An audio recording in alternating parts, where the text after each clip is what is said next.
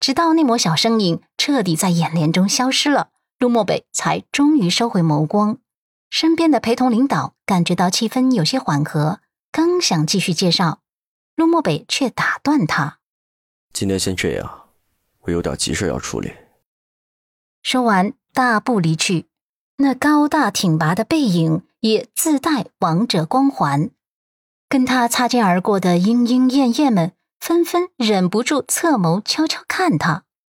陆漠北五官立体而沉峻，目光幽深而冷冽。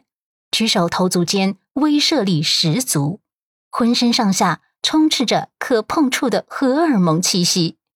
他所谓的急事，便是自己从司机手中拿过车钥匙，然后开着车跟在陆太太身后。阮南希从医院出来的时候，没骑自己的电动车，这会儿出了商场，也没打算打车，他打算就这么悠哉悠哉的一路逛回医院。再骑着自己的电动车回家。初秋的季节，马路两旁的桂花都开了，桂花树上繁华满枝，清香四溢，一丝丝、一缕缕飘入心田间，沁人心扉。阮南希用力的呼吸着那淡雅的香气，沉醉其中，直到手机上有短信提示音响起，他拿出手机解锁一看，是陆先生发来的。只不过内容有些奇怪，陆先生的短信是在干嘛？他想，陆先生今天怎么会这么清闲，居然关心他在干嘛？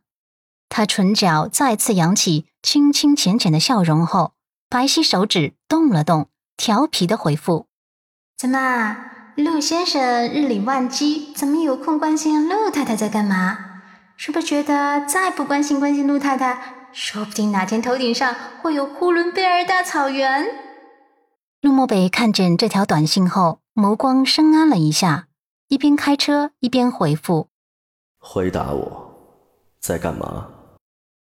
阮南希想着，这人还真没幽默细胞，也不能配合几句，他只好坦白的回复：“逛商场，刚想回家。”陆漠北又发来短信：“陆太太。”一个人逛商场，阮南希很实在的回复：“嗯，本来是一个人的，后来偶遇师修哥，他陪我逛了会儿。”看见这样的回复，陆漠北拧眉的眉峰总算是松懈了几分。陆太太还算是个坦诚的姑娘，她又回复：“世修哥，你曾经的那个青梅竹马吗？”阮南希看了短信内容，忍不住翻了个白眼，回复两个字：“我呸。”陆漠北挑眉，心虚了。阮南希无语的又连着翻了几个白眼：“心虚你个头啊，陆先生，你也应该改个名字了，就叫胡扯君吧，你太能扯了。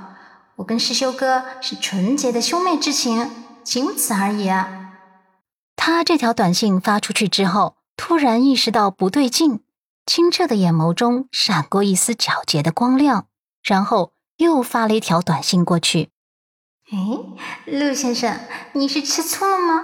我怎么闻到手机屏幕上一股老陈醋的味道？”陆漠北看见这条短信后，持着方向盘的一只手臂微微一僵，原先已经有些上扬的唇角不由得下沉了几分。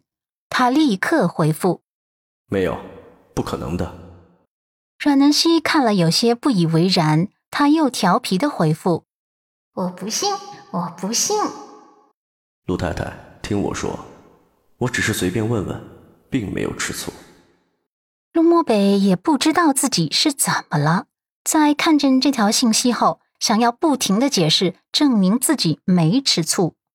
阮南希原本就是随便揶揄几句，也没当真。他还不至于自恋到以为陆先生真的吃醋了。他飞快的回复：“不听不听，王八念经。”呵呵。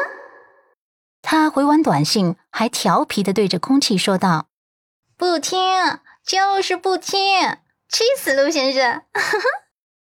哪知道身后突然有汽车喇叭的声音响起，他蹙眉嘀咕。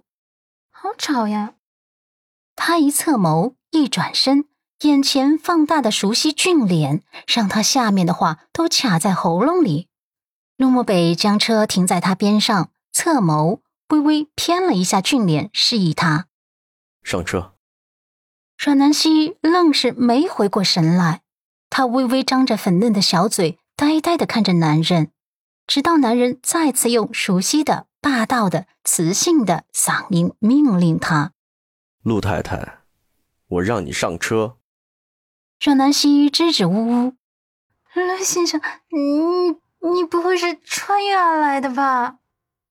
下一秒，陆漠北就下车，绕过车头，走到他边上。将他塞到副驾驶座中，还顺手接过他手中的那个购物袋。